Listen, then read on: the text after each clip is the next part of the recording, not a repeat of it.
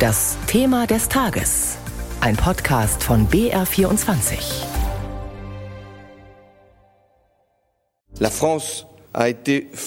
Frankreich wurde an seinem Nationalfeiertag attackiert, dem 14. Juli, Symbol der Freiheit.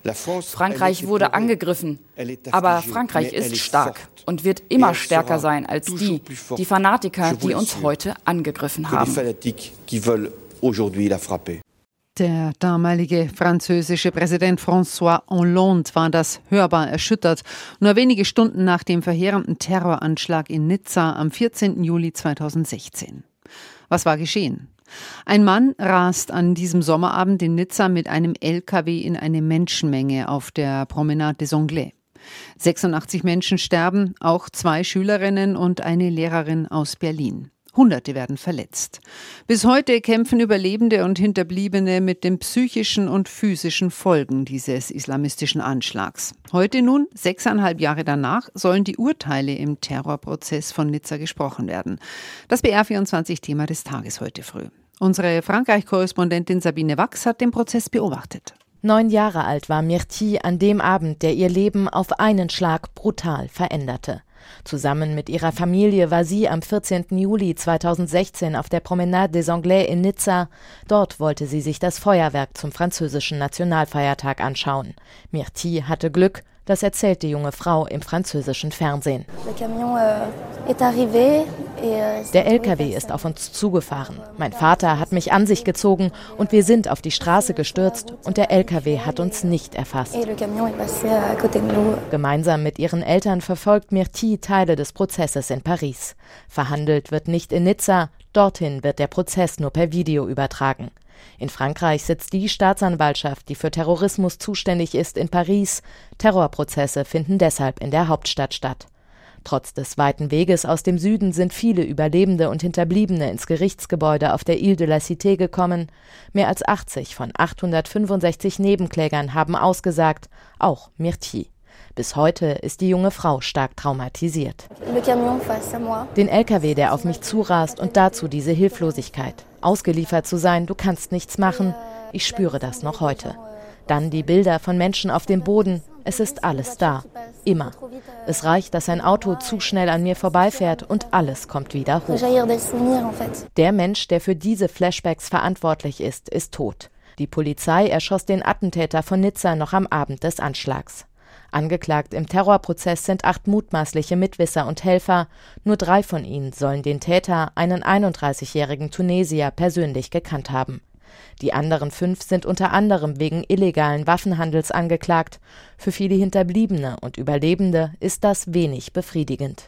Zwei von den acht Angeklagten wird Mitgliedschaft in einer terroristischen Vereinigung vorgeworfen, auch wenn eine direkte Verbindung zur Terrormiliz Islamischer Staat weder ihnen noch dem Täter nachgewiesen werden konnte.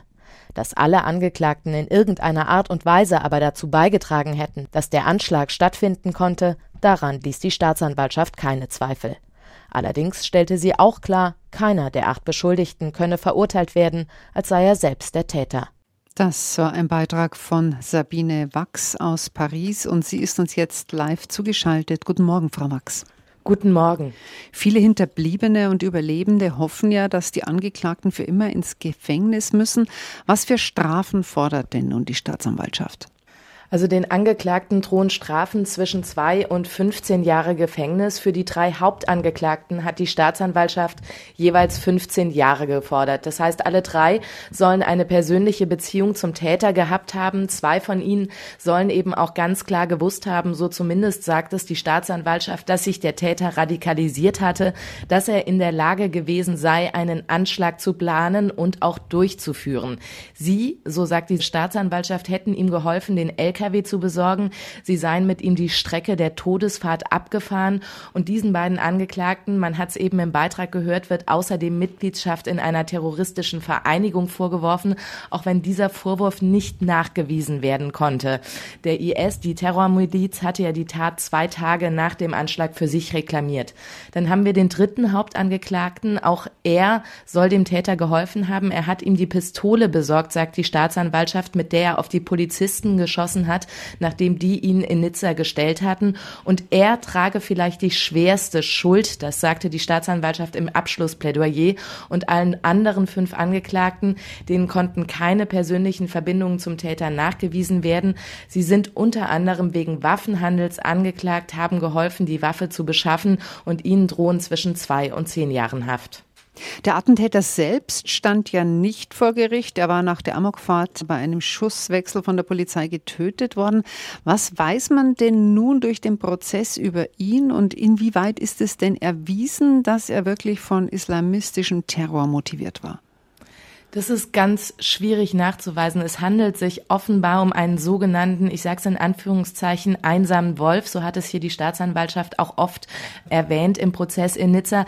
Jemand, der sich radikalisiert hat, wahrscheinlich übers Internet, der eigentlich so offensichtlich gar keine Verbindungen zum radikalen Islam hatte, der sich dann innerhalb kürzester Zeit radikalisiert haben soll und dann tatsächlich diese Amokfahrt, dieses Attentat geplant hat.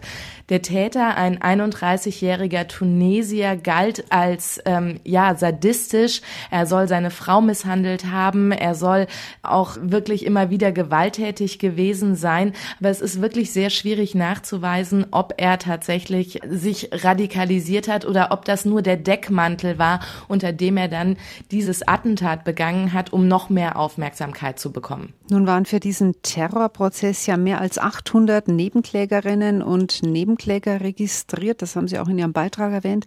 War dieses Verfahren nun für diese traumatisierten Menschen wirklich die Chance, gehört zu werden? Und sind Sie auch gehört worden?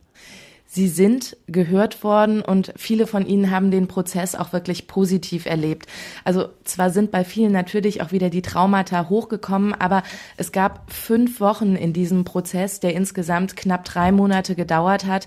Und in diesen fünf Wochen hatten 80 Nebenklägerinnen und Nebenkläger, die teils aus Nizza nach Paris gekommen sind, die Chance auszusagen und die Chance gehört zu werden. Das waren fünf sehr emotionale Wochen und das war für die Menschen, die ausgesagt haben, sehr wichtig. Genauso wichtig ist es, dass heute ein Urteil gegen diese acht mutmaßlichen Helfer des Attentäters gesprochen wird. Es zeigt nämlich, dass auch Menschen zur Verantwortung gezogen werden können, die zu diesem Anschlag beigetragen haben, auch wenn sie nicht direkt an der Ausführung beteiligt waren. So zumindest hat es der Vorsitzende der Opfervereinigung Live von Nice äh, formuliert, mit dem wir gesprochen haben.